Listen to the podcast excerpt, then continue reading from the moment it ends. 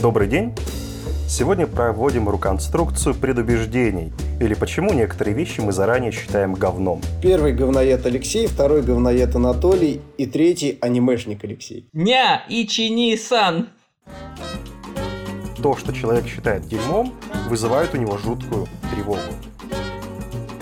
Приятного аппетита, да, заваривайте себе пельмени и сосиски. Надо развоплотиться и от своего эго отказаться. Допустим, существует Кавка. У Кавка. Во мне просыпается что-то такое черносотенское. О, Улис Джойс, а та, я конечно же читал. Я сейчас вам расскажу, что я там увидел. Заебумба, и это заебумба, и это заебумба. Ну что, сегодня мы решили обсудить наше говноедство. Почему мы что-то считаем говном. И очень не любим, когда что-то считает говном то, что мы любим. Алексей Сахарчук, скажи, что ты считаешь говном? Пруста и Улиса. Пруста и Улиса. Улиса в смысле Джойса? Да. Я других Улисов не знаю. А ты их не любишь говном, потому, э, считаешь говном, потому что они э, занудные? Я считаю их говном, потому что я их не читал. О, вот это уже правильная позиция. А не читал ты их, потому что, потому что тебе лениво? Или потому что ты их считаешь говном, поэтому не читал?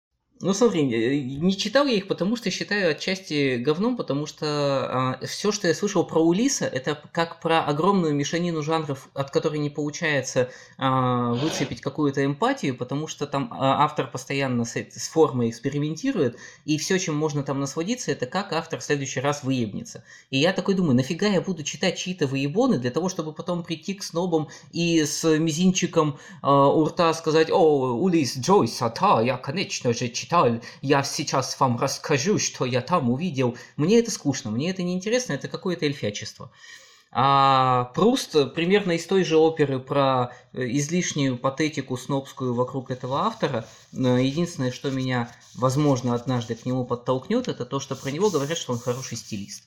И вот то, что он хороший стилист, меня немножечко подкупает. Но опять все вот эти снобские разговоры, весь этот дискурс, который существует вокруг этой книги, меня максимально отталкивает. То есть почему я их не читал? Потому что я что-то про них слышал, грубо говоря. Ну, то есть в данном случае пример, что именно тебя отталкивает дискурс о, такой паразитический дискурс о произведениях, нежели даже само произведение. Опять же, ну, если учесть, что ты его не читал. Ну, то есть, да, я как бы не читал, я хуй знает. Скорее всего, может, произведение это и не говно. Но для того, чтобы подчеркнуть свою э, свое несогласие с тем, что это должен читать каждый умный человек, и свое несогласие с этим снобским дискурсом, я как бы так с казачка... Ты решил, что ты умный человек, ты не будешь читать, и тем самым это опровергнешь. Ну, типа, ну типа. То есть... Ну, хороший пример. Вот я считаю говном аниме в то же время. Да, и э, по практически тем же причинам. По причинам, почему? А, аниме я считаю говном не за самого э, жанра изобразительного, да, этой анимации, а из-за того, э, какое существует поле вокруг аниме. Э, меня почему-то раздражает все, что с ним связано. Меня раздражает э, сама идея косплея, меня это все как-то тревожит, раздражает. И я не могу объяснить себе, почему. То есть, если мы отдельно вдадимся в подробности, то э, как бы, чем меня раздражает косплейщик? Да хер знает. Занимаются чем хотят, их задач. Но во мне просыпается что-то такое черносотенское. Не знаю даже, почему черносотенское, но я, чувствую, что так не должно быть. Э, православный русский человек не должен косплеить этой фурии или как эти с хвостами. Вот, вот смотрите, это самое, э, какая получается интересная как бы нюансина. Да? Э, в примере и с э, Прустом, Джойсом, и с аниме, э, скажем так, причиной, поводом, да, пока будем их писать через тире, потому что пока неизвестно, является ли это действительно именно причиной какого-то ощущения, или это просто некий такой формальный повод, а причина какая-то другая. Причиной поводом является уже сложившийся некий дискурс, вокруг этих произведений. Причем дискурс, э, который вызывает некое специфическое ощущение, вот э, э, Алексей его назвал раздраженностью и так бросил тревогу, да, вот все-таки я бы его правильнее бы, ну, с точки зрения анализа было бы назвать это тревогой, да, вот тем самым структурным беспокойством внутри дискурса. А дискурс вызывает жжение задницы. Он какой-то странный. Что-то в этом дискурсе не такое. И, очевидно, это что-то в дискурсе не такое сопряжено с самим объектом, вокруг которого дискурс выстраивается. Это не такое берется оттуда. Дело не в том, что просто вокруг э, произведения собрались какие-то не такие люди, дескать, мол, вот, э, и они говорят как-то странно, мол, неприятно и слишком пафосно, слащаво и тому подобное. Нет. Да, есть определенная э, связь, да, определенное соотнесение между, собственно говоря, структурой, скажем так, э, того же самого Джойса или структурой того же самого Пруста и тем пафосом, э, теми соплями, теми э, слащавыми разговорами, которые вокруг него сложились. При этом выявить причинно-следственную связь, то есть однозначно указать, как да, и в чем именно э, эта самая соотнесенность, невозможно. Поэтому, понятное дело, я вот в данном случае Жокера абсолютно поддержу, что у меня аниме вызывает точно такое же ощущение.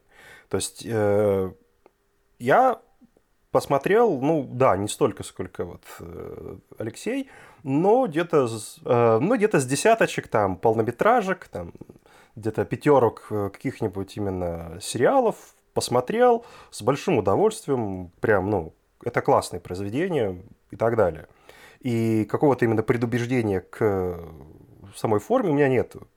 Но то, что вокруг этого складывается какой-то для меня очень странный, мне непонятный и недоступный в этом отношении, э, скажем так, движ, вот, который отмечен э, теми чертами, которые вызывают у меня максимальное подозрение, специфического языка всех этих ня, теко, онеко и прочих, которые в них возникают. Исходя из манеры поведения, которую они э, воспроизводят, исходя из тематик обсуждения и тому подобное прочее, это вызывает у меня такое жуткое подозрение. Что-то с этим аниме не так. При том, что мультики классные, режиссеры охеренные, сюжеты кайфовые, анимация бесподобная, но что-то здесь не так.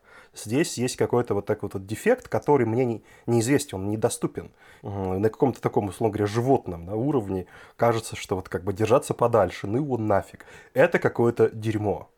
Вот. И поэтому очевидно, что никакие логические доводы обсуждения, размышления э, никак, этот, э, никак в разрешении этой задачи не помогают потому что да я и так знаю, что оно бывает разное, я с этим и не спорю.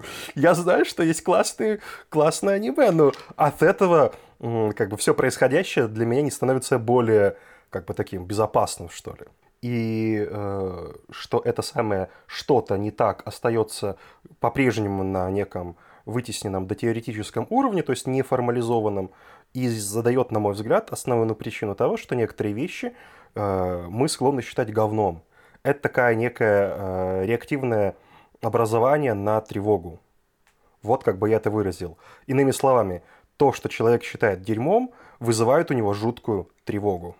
Причем я могу сказать вот э, как раз уже по поводу э, Лехиного взгляда на Улиса и Пруста. Вот когда я читал Улиса, я четко понимал, за что он может, а, не нравиться, и за что он должен не нравиться. То есть, в принципе, ту а, первую причину, которую Леха озвучил про Улиса прежде всего, я понимал, что это абсолютное как бы произведение, которое не носит характер а, не предполагает никакой эмпатии, а, не имеет вообще едва ли имеет сюжет, а, и все это по сути модернистское дрочево но э, как бы мое наслаждение от Улиса, причем, ну, не самые любимые книги, но наслаждение от Улиса в этом поле и лежало, что я наслаждался тем дрочевым, которым наслаждаться вроде не надо. Оно, как бы, оно нарушает канон наслаждения дрочевым. Ну, вот условно, э, одновременно с Улисом, допустим, существует Кавка, ну, Джойсом это примерно одно и то же время. И у Кавки всегда есть сюжет, всегда понятные метафоры, э, все всегда э, такое очень гуманистически направленное, экзистенциальное, то есть такой стандартный э, набор товара эмпатии, который понятно, чем мне предлагает наслаждаться. И поэтому Кавку, э, Кавка вызывает у меня именно раздражение тем, что я вижу, как бы, чем наслаждаются в нем все – а когда ты читаешь э, условно Улиса, ты э, задаешься целью понять, где это наслаждение и почему у остальных оно вызывает бадхерт. Вот э, я о том, что говноедство здесь играет для меня первичную роль. Я выхожу как настоящий сноп и говорю, так, вы это все считаете говном, я это почитаю, чтобы потом говорить, что это вы ничего не понимаете, Улис клевый, а вы говно. А, это тот пример тоже, что у меня как бы тревогу вызывает, а, получается, не сам Улис, а отношение к Улису. Ну вот Лукавка, Лукавка это говноедство. Хотя он по-своему при, э, прикольный автор, я не спорю. Но Кавка это... Вот лучший пример, почему у меня Кавка вызывает в последнее время раздражение, это поехать в метро и посмотреть, что читают. И ты увидишь, как много читают Кавку, и э, у меня почему-то сложилось какой-то момент впечатление, что искусство не может быть настолько общедоступным. То есть, если все наслаждаются Кавкой, значит, никто не наслаждается. Точно так же для меня, например, была история с Пушкиным и Онегиным. Тот способ прочтения и та, как бы тот дискурс, с которым к Пушкину подходит, в частности к Онегину, мол, уже настолько избит, настолько приторный, что прям это уже от этого тошнит. Но когда вот я как бы преодолел вот это вот именно э, от, отторжение, вот это вот неприязнь именно на уровне пренебрежения к, к, как бы к дискурсу, то для меня текст открылся несколько иначе для меня текст заиграл. То есть я понял, что все-таки пока еще дядя Саша, так сказать, ну, не отжил свое, и с этим текстом, с э, вот этими ходами авторскими, э, ироническими включениями можно еще что-то сделать. Да, их можно прям, как сказать, использовать. Поэтому это одна история. Но Онегин не вызывал у меня такого ощущения, как аниме, да, где я говорил, типа, да говно это заранее. Нет, Просто как бы мне это было неинтересно, мне это было как бы пофиг. Вообще, покуда все равно, покуда записываю, я могу сказать, добавить про Онегина, э, что я в последнее время придумал новое развлечение. Я прихожу в Лито, и в какой-то момент, э, когда начинают опять говорить про то, что ведь Пушкин, он гений, потому что потому что это Пушкин, потому что вот э, никто так до сих пор не может писать. И я начинаю говорить, да, говорю, а как так не может писать? Приведите хоть один пример. Они мне начинают приводить, я говорю, да говно, и показываю, что, ну, типа, как бы сейчас уже можно это высказать лучше. Это уже абсолютно устаревший дискурс, который нам не близок. И у них начинает дико подгорать. И я понимаю, что мое отношение э, Пушкину абсолютно не важно здесь. Здесь я пришел, типа, именно с тревогой того, что Пушкина боготворят, и я хочу его полить говном. В то же время я приду домой и с удовольствием его почитаю, буду думать, а, сука, вот сукин сын, вот гений, вот молодец. Ну да, тут больше история идет не про сами тексты, которые мы обсуждаем, и типа, ну или жанры типа аниме, а про тот дискурс, который существует вокруг этих жанров. То есть, если бы не существовало вот этого интеллектуального флера вокруг Пруста, я вполне возможно его уже и прочел бы. Но из-за того, что эта насыщенная снобская вещь существует, я его постоянно откладываю и не берусь. Ну, как бы я это самое, я мысль свою вот как бы закончил. Это такой взгляд с психоаналитической позиции. А, а мне интересно было бы сейчас посмотреть с э, позиции Алексея, да, где попытаться увидеть э, именно то, как это дело зависит от самого субъекта. А, смотри, я бы это связал прежде всего с социальными коммуникациями, потому что когда мы говорим о том, что у нас какое-то произведение не само по себе вызывает раздражение, а вызывает дискурс, это значит, что мы говорим о некоем социальном поле, в рамках которого этот дискурс происходит. И нас это поле по каким-то причинам не устраивает и тревожит, и мы его хотим а, либо поменять, либо вообще не хотим никак в него социализироваться, вливаться. Например, а, тот случай, который ты приводил про себя и Онегина, показывает мне о том, что ты ничего не имеешь против самого источника, но ты имеешь против того дискурса, против той а, филологической, лингвистической традиции говорения об Онегине, и, соответственно, причина лежит для меня в другом социальном и в твоей коммуникации с ними. То есть ты приходишь и хочешь поговорить об Онегине так, как хочешь ты, но они на таком уровне не готовы с тобой общаться, и они общаться готовы только на том уровне, на котором ты не готов идти им навстречу. Именно в этом конфликте интересов, именно в этом а, провале диалога и кроется вот это твое раздражение в итоге к субъекту. Если посмотреть на пример Лехи, который он рассказал под запись, когда тебя не было, а, когда ты отходил, он говорил о том, что он приходит в Лито и начинает говорить то, что Пушкин говно, когда там хвалят Пушкина. И приходя домой, Леха продолжает читать Пушкина и наслаждаться его текстами. То есть почему у него есть вот это вот а, желание оспорить авторитет, хотя он сам на самом деле ценит тексты Пушкина? Потому что его раздражает то социальное поле, в которое он приходит, и в этом поле его раздражает то, как говорят о Пушкине. То есть случай точно тот же самый, что у тебя. Случай в коммуникации, случай в коммуникативном вот этом аспекте. Если поговорить про меня, почему меня раздражает э, Пруст и Улис, это вот эта вот снобская манера строить вот эти вот э, синдромы поиска глубинного смысла и прочие э, вещи, которые как бы отделяют их от челяди, хотя на самом деле, как показывала неоднократная практика, если я все-таки познакомлюсь с этим произведением, скорее всего, я не увижу там чего-то настолько же возвышенного, насколько это описывают они. И эта ситуация разочарования у меня происходила неоднократно, когда мне что-то описывали как «Ёб твою мать! О, это просто высший класс!» Я читал и такой, ну, эм, давай обсудим. Начинал обсуждать по полочкам, мне в итоге говорили, что я ничего не понял, и я понимал, что это не более чем беспредметный треп и те мифологемы, которые существуют у них в головах. То есть у меня раздражение, опять же, шло в коммуникативном поле, в коммуникативном ключе.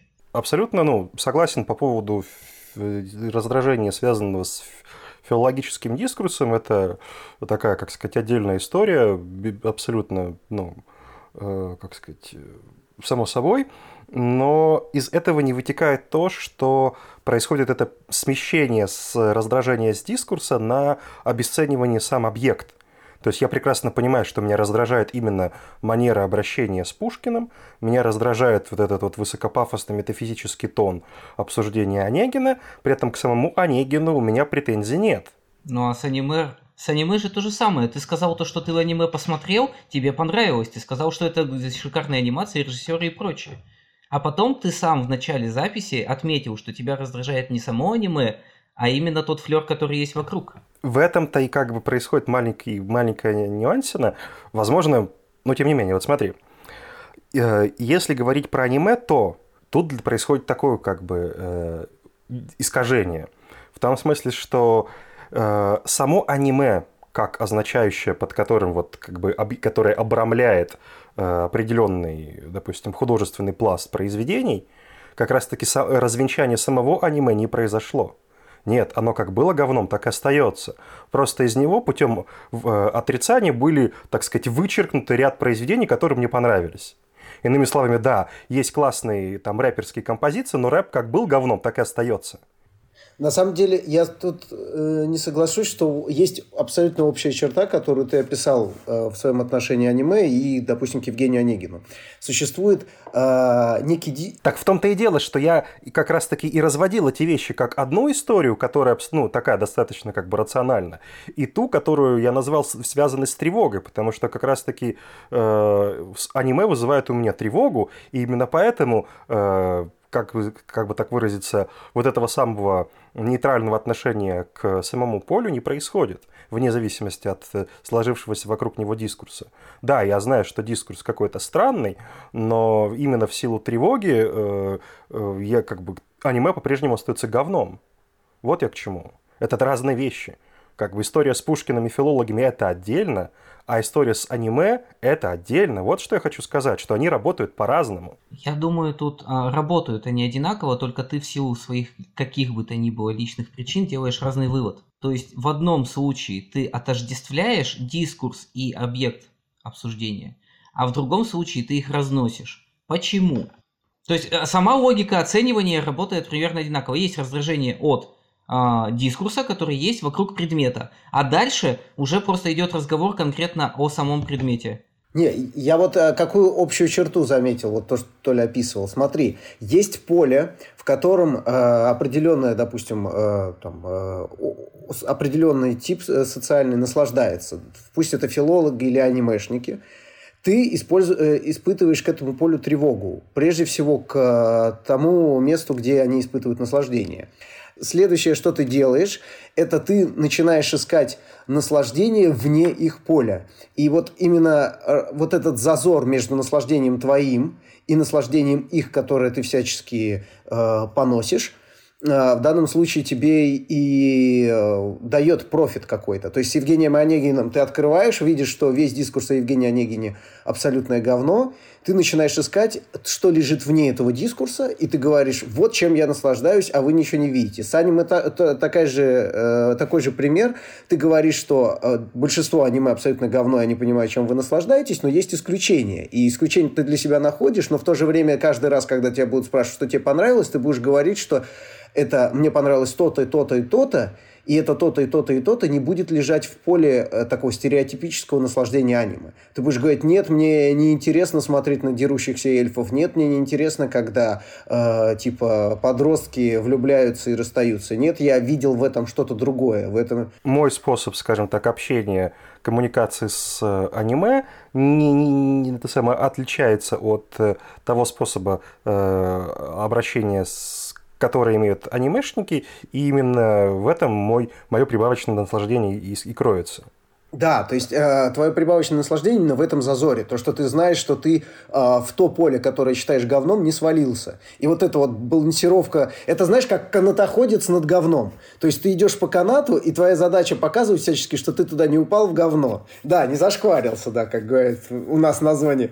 Но только, вот смотри, смотри, ты как бы канатоходец над дерьмом, а все аниме-сообщество ходит по каменному мосту над этим дерьмом и наслаждаются вот в этом общем ключе, смотря на это дерьмо сверху вниз. И не надо мне тут пытаться скатить в метафору типа анимешники в дерьме, я вас Нет. кидать буду. Нет, смотри. С точки зрения каната, с точки зрения каната, я иду по канату, смотрю на этот каменный мост и говорю, как же эти глупые люди не могут замечать, что мост-то сделан из дерьма, пусть и окаменевшего. Абсолютно, абсолютно. Здесь не про это самое, речь-то не про как бы объективное положение. Понятное дело, что здесь именно про как я понял, да, про логику исключения. То есть как исключить себя из этого самого дискурса, но при этом э, с объектом какие-то отношения иметь. Да, то есть как бы как выстроить какой-то другой способ коммуникации с э, произведением искусства. Да, вот, кстати, очень хороший пример э, про другой способ и вот про демонстрирование этого зазора. Книжка, э, ой, не книжка, вот эта Жижика, э, как там, э, кинокритика. Геннадий Извращенца. Да. Вот. Э, там же как раз что он показывает? Он подходит к каждому фильму э, так, как к нему не принято подходить. И, э, безусловно, если там, нам нравится Жижик, мы становимся на его позицию и говорим, что вот и вправду, как к этому фильму надо подходить, а остальные этого не видят, остальные ходят по мосту из окаменевшего говна. И вот это вот заранее а, соотнесение диспозиций, то есть мы наслаждаемся только когда есть мост из окаменевшего говна покуда этого моста нету и нам нечем ориентироваться, мы в данном случае вот именно наслаждение такого не получим. Мы, когда мы первопроходцы, мы получаем наслаждение какое-то другое, но не такое, когда мы что-то называем говном. Вот как с рэпом, это, кстати, тоже яркий пример. Я считаю, что рэп это полное говно. Но когда мне говорят, э, типа, ты вообще никогда тебе ничего не нравился, я скажу, ну нет, вот у них есть очень интересные ритмические решения, иногда очень интересно там тексты бывают выстроены, интересно, как они там фонетикой что-то делают. И, в принципе, с точки зрения в таком формалистском ключе, я скажу, что рэп очень часто прямо бывает крутой. Но потом меня спросят, а рэп-то говно? Я скажу, безусловно говно. Просто вот, вот полностью безусловно. Потому что я не смогу признать, что мой фор- формалистический подход к рэпу имеет что-то общее с наслаждением от рэпа как, э, в принципе, жанр. А я думаю, здесь я как социолог бы это назвал по-другому. Я бы сказал, что здесь идет а, идентичность. То есть, если э, вопрос идентичности, если тебя спрашивают про сам предмет – про сами тексты, про сами песни, тебя не заставляют причислять себя к какой бы то ни было группе. Тебя просят то, просто анализ. Типа, оцени, какого цвета кружка. И ты такой, ну, она вот в этих местах зеленая, вот в этих местах красная. А потом тебя в целом просят, а, типа, а как ты, ты кружечник получается? Ты такой, нет, я из стаканов плю, пью. То есть, если пока вопрос идет, не заставляющий тебя причислять себя к некой группе, ты готов обсуждать, ну, не что угодно, но ты готов обсуждать намного больше, чем а, когда тебя спрашивают про твою идентичность. Типа, спрашивая, любишь ли ты рэп, они как бы спрашивают, ну или ты считываешь этот вопрос, как а, ты вообще из вот этих вот любителей рэпа. И ты как бы отвечаешь, нет-нет, вы что, любители рэпа, это подростки-долбоебы, я выше этого. Я думаю, причина в этом. Слушай, а вот э, ты только что меня навел на мысль, которую, в принципе, мы несколько раз проговорили, но не выделили. И даже вот твое отношение к Улису и Прусту. А твое отношение к Улису и Прусту – это как э, к произведениям определенного типажа, которым наслаждается определенный типаж. Да? Вот. И получается, что всегда, когда мы говорим, что что-то говно, это мы говорим не про объект отдельный, а про вот эту ризому объектов, которых много, про целую сеть, которая э, как-то функционирует. То есть мы всегда говном э, называем не что-то конкретное, а что-то включенное в эту цепочку, ну, в данном случае не цепочку, а сеть. А вот, э, допустим, с любым жанром, вот любой жанр, который мы не любим, допустим, ты скажешь там, э, не люблю в живописи соцарт да, а потом тебе начнут отдельные картины показывать, ты будешь говорить, да, вот это неплохо, но э, именно не любишь ты весь жанр, а даже отдельные картины ты можешь любить. В то же время, если бы ты не знал о существовании жанра соцарт в принципе, ну, как э, ты жил бы как в платоновском мифе в пещере, и тебе начали приносить картины Камара и Маламита. А вот ты сидишь, тебе приносят по одной картине, и ты говоришь, заебумба, и это заебумба, и это заебумба. А потом ты выходишь на улицу, и оказывается, что это все часть жанра соцарта. Ты начинаешь адски орать, что это говно, и просто плакать слезами.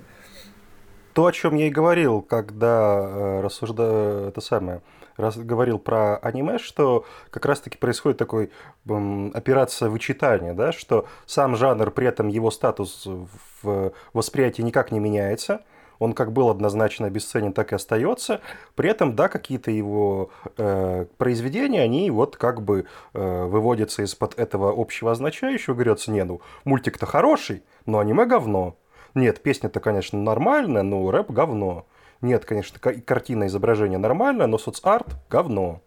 И э, здесь как бы эта вещь, она э, как бы ну, математически не работает, в том смысле, что здесь нет какого-то такого статистического обобщения, где, скажем, посмотрев, там, посмотрев 20 э, произведений, ты говоришь, ну, в общем, в целом массовая доля производства, там, мол, значит, вот такая низкосортная, но есть исключения, нет. Это абсолютно как бы, ну, такая как бы дологический вывод. То есть он не основан ни на, каком, ни на какой статистике, ни на каком подсчете, э, ни на каком анализе э, типичного и нетипичного в жанре. Нет, это просто некое предубеждение, которое вне зависимости от того опыта, который есть, не меняется. Ну, типа, вот смотри, я с детства аниме э, смотрел, и у меня изначально была к нему позитивная позиция. Я изначально как бы для себя знал, что аниме это заебись. И сейчас даже если, ну, я посмотрел дофига, дофига, дофига сериалов и полнометражек, и я могу сказать вот в этом ключе, типа, вот, да, большинство это действительно шаблонная фигня, есть некоторые исключения, но это не изменит того факта, что сделал я вот эти вот выводы о том, что есть некоторые шедевры, а есть большинство говна, не на основе какой-то статистики, а я изначально исходил из позиции, что аниме это заебись. Я изначально исходил из позиции, что там Пруст, э, что Пруст это какая-то херня для снобов. Я, типа, вот эта пропозиция, она была изначально. Да, да. Это, и это как бы такая, ну, на мой взгляд, странность. Не, ну как странность? Я сноп и пруст, и вправду херня для меня. Видишь, тезис доказан. Все. Как бы не надо его развивать. Не, а так, знаете, на что это похоже? Вот э, с точки зрения, мы несколько раз говорили про субъекта, да, и каждый раз, когда мы э, переходим от субъекта, от рассмотрения субъекта отдельного, э, к какой-то группе уже вот к сети устроено. Это переход от субъекта к предикату, опять же. А это что такое? Это значит, происходит его снятие. Ну, то есть, э, в данном случае, каждый раз, когда мы, вот ты говоришь, э, допустим, Толя, там, вот этот мультик анимешный, он клевый, но, в принципе, аниме говно. Это моментально, мультик это субъектом в данном случае он был, да, потому что ты говоришь, он на меня работает вот так-то, так-то. Как только ты его э, перевел в предикат всего жанра, всей вот этой группы, всей этой сети, у тебя произошло снятие, то, что он тебе нравился, и ты говоришь, ну, аниме говно. и не зависимости от того, что не нравится этот мультик, потому что он только что перешел в предикат. Это мы так только как бы про, про, прояснили это самое само явление.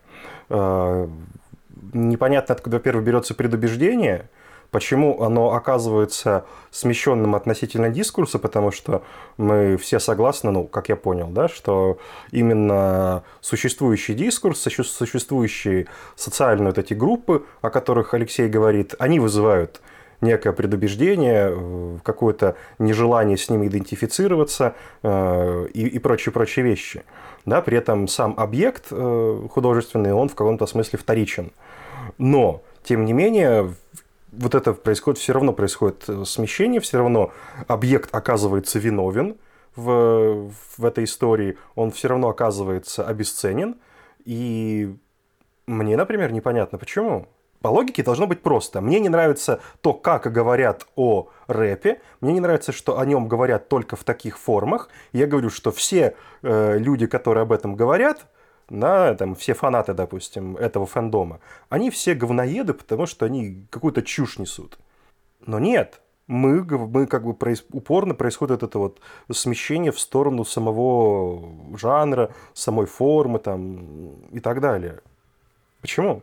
А знаете, на, на что это похоже? Вот э, есть же э, уже достаточно давняя теория искусства, я не помню, как а, она называется, конкретно ее название, но идея какая, что современное искусство существует э, не в самом произведении, а в вопросе позиции этого произведения в обществе. То есть, э, условно, э, мы берем э, туалет, ну, это самый распространенный пример, когда туалет мы помещаем в Ирартру, да, и она становится произведением искусства именно из-за того, что она поставлена в Ирартре там-то. Вот что если в данном случае вот эта раздражающая социальная группа является тем самым пространством? То есть, как только объект помещается в нее, то есть, допустим, ты даже мог не заподозрить, что это песня рэп, но потом ты узнаешь, что это рэп. То есть, что это тот самый унитаз, там, где он э, и стоит на самом деле. И ты сразу же начинаешь к этому по-другому относиться. То есть, здесь э, вот социальная группа выступает этим пространством.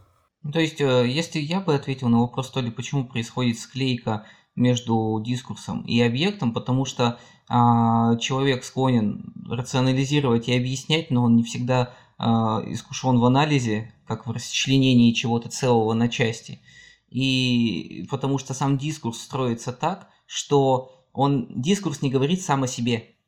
Дискурс говорит о произведении. И типа а, это мы можем расчленить произведение и то, как о нем говорят. А для людей, как правило, насколько я слышал, типа вот есть Пруст, и все, что дальше про него говорят, это не предикаты дискурса для людей, это предикаты произведения это предикаты, как бы, вот эти эссенциалистские представления о Прусте и о его книге, да. Поэтому и не происходит расчленение, потому что э, не происходит вот этого анализа на две составляющие, произведение и дискурс, потому что для них это одно.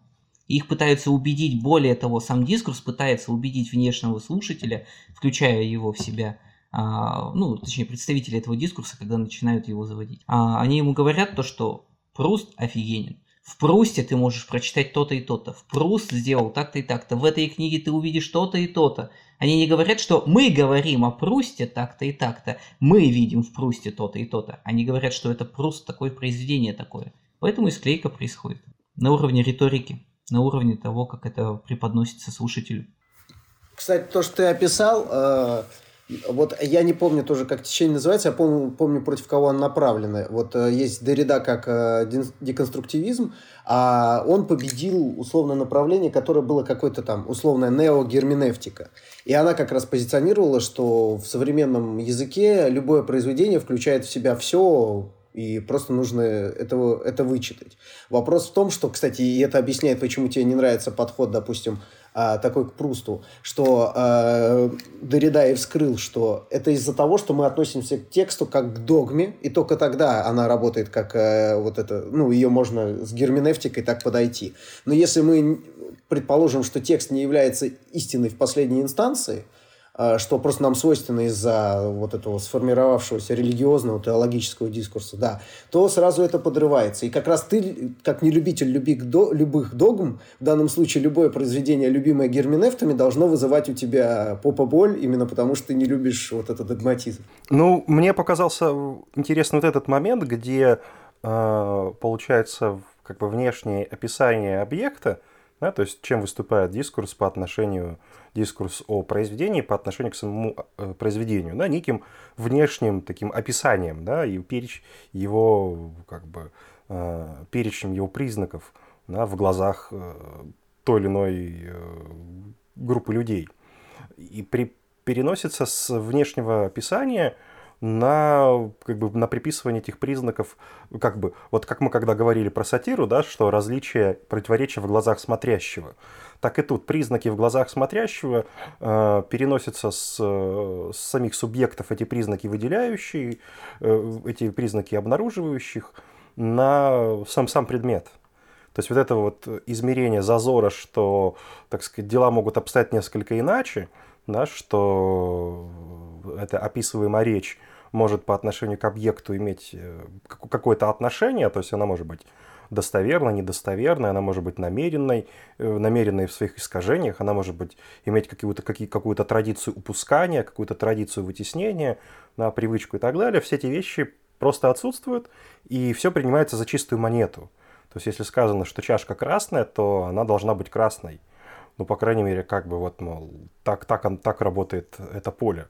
То есть, если говорится про то, что там Пруст это вот, э, как сказать, источник, там, не знаю, какой-нибудь экзистенциальной, экзистенциальных переживаний и открытий бытия маленького человека, который видит в э, размоченной в чае печеньке там все бытие, то так оно и есть. Ну да, и в принципе произведение точнее, весь цикл в поисках потерянного времени, это он укладывается в это. Вопрос, э, как бы, вот то, что Леха говорил, там, э, если тебе Пруст нравится, это только потому, что ты наслаждаешься его как раз стилистикой потому что там ну, нет ничего кроме этого. И э, способом э, переживать, э, то есть мы не можем сопереживать, мы можем участвовать в этом, э, использовать его как инструмент для того, чтобы э, представлять, что это мы в этой ситуации, но э, Пруст описывает то, что в этом и прелесть, что теперь уж точно максимально далеко. То есть э, что такое французская аристократия для нас в принципе непонятно, а для нас в 21 веке ну вообще абсурдно. И когда он описывает свое появление во французской аристократии, чем графиня отличается от э, баронессы, ну, типа, кто, кому не пофигу. Но почему-то там, кому нравится, тому не пофигу, да. И э, проблема в том, что э, вот э, пример, опять же, тех, кто начинает герменевтически к этому подходить, это они уверены в том, что там есть разговор обо всем. То есть э, э зазор между баронессой и графиней – это э, разница между э, бытованием э, такого-то типа женщины и такого-то, между таким-то социальным классом и таким-то. То есть марксист найдет одно, э, там экзистенциалист найдет другое. Но на самом деле э, пример э, вот Пруста, он хорош в том, что это абсолютно аморфное произведение, практически без сюжета. И как бы там на самом деле в самом нем, кроме текста, нет ничего. Это практически как по Делезе и Гутари, это и есть ризома. Если все так, как мы сейчас описали, тогда должно сейчас на глазах произойти магическое преображение. Мы должны таки сказать «О Господи!» Мы считали всю жизнь неправильно. Мы ненавидели аниме, рэп и Пруста. На самом деле нужно было ненавидеть этих ублюдочных пидорасов, которые так о нем говорят. Мы были неправы. И рэп не говно, и аниме не говно. Но что-то как-то так оно не работает. Я не согласен, что этот следующий шаг обязателен, потому что если продолжать мою логику про то, почему мы считаем все направление говном, но не некоторые его представители, потому что мы, когда называем э, рэп говном или аниме говном, в моем случае Пруст говном, мы на этом строим свою идентичность. И не в глазах кого-то, а прежде всего для самих себя. И когда я себе говорю, что я это тот, кто не любит снобов. И когда ты мне говоришь, ну вообще-то, а, типа, надо как бы понимать, что ты не любишь не то чтобы всех снобов, ты любишь только определенный снобский дискурс а конкретные снобские произведения или конкретные снобы к этому не относятся. И вроде как логично, но если я этот логический шаг совершу, я потеряю частичку своей идентичности, которую я сам себе воспроизвожу и рассказываю, а взамен не получу ничего. И если я продолжу такие логические ходы совершать все снова и снова и снова, я буду приближаться к объективному абсолюту, который не имеет субъект... Э, идентичности вообще и станет богом. И тебе тогда прямая дорога в буддизм. Надо развоплотиться и от своего эго отказаться. Пример хороший. Вот смотри, это можно описать так. Что бы делала нацистская Германия, если бы все евреи в один прекрасный день пропали? Они бы нашли нового внутреннего не, они бы нашли нового внутреннего врага, да и все тут. Если бы пропали все евреи, на следующий день бы появились другие э, фигуры, которые были бы именованы евреями, и все. Ну да, так я, я и говорю, что То есть э, нужно было бы кого-то другого назвать евреем. То есть, ну, тут так же. И это вопрос про идентичность. Как, как раз Леха и говорит, что если он разочаруется в э, снобах, как в своих противниках, как таковых, он найдет новых снобов. А если Леха разочаруется в снобах, то он попытается найти новых снобов, но он кого бы не, попыт... не находил, всех будет считать недостойными, и в итоге впадет в экзистенциальный кризис, потому что не может найти снобов, против которых было бы интересно бороться. Ну да, типа подстать себе, да. Чтобы, чтобы не любить снобов, нужно думать как сноб. Ну, вот как-то так. Как-то так. Но я бы тогда предложил переходить к выводу. Ну что, вывод какой, что то, что мы что-то считаем оголтело говном, говорит о том, что мы, по сути, ничем не отличаемся от нацистов, как мы э, подвели к выводу. Ой, Леха, лишь бы провокацию вкинуть, а? Пировокатор! Ты пировокатор! Че, вывод какой? Есть произведение, есть дискурс вокруг него. Надо различать. Но называем мы что-то заранее говном и относимся к говном не только потому, что не различаем, но еще и потому, что на этом строится наша идентичность. И даже если мы в итоге научимся что-то различать, э, и это будет как-то обоснованно и рационально, то зачем отказывать себе в какой-то части идентичности? Вот тут уже вопрос более сложный и более индивидуальный. Каждый пусть сам решает. Я согласен с Лехой, но я добавил бы, что на этом бытую часть нашего наслаждения. Именно на том, что э, мы противопоставляем себя в этом объекте э, с э, всему социуму, который тоже использует этот объект. То есть э, здесь я, по крайней мере, за собой замечаю, что здесь есть какое-то наслаждение. Вот то ли то, что описал с Евгением Онегиным, здесь есть тоже этот пример наслаждения, что он как бы нашел то, что филологи не испачкали своими говнючими руками. Ну, для Толи.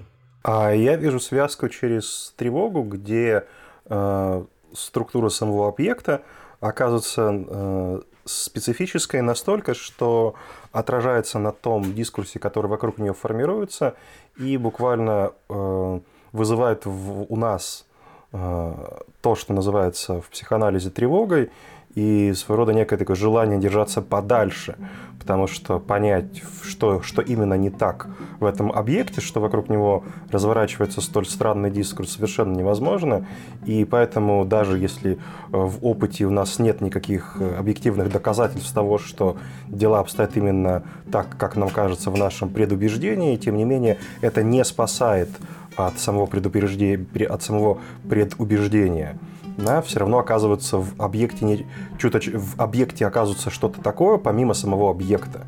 Да, в Евгении Онегине есть что-то такое, помимо самого произведения, что формирует вокруг него вот этот вот э, достаточно узнаваемый специфический филологический дискурс.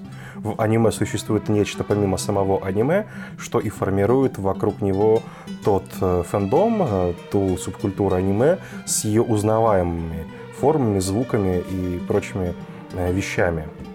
И поэтому, сколько бы мультфильмов э, не смотрел, какими бы хорошими они ни были, тем не менее, ощущение того, что здесь что-то не так, что все это отмечено э, как, каким-то дефектом, по-прежнему остается на месте.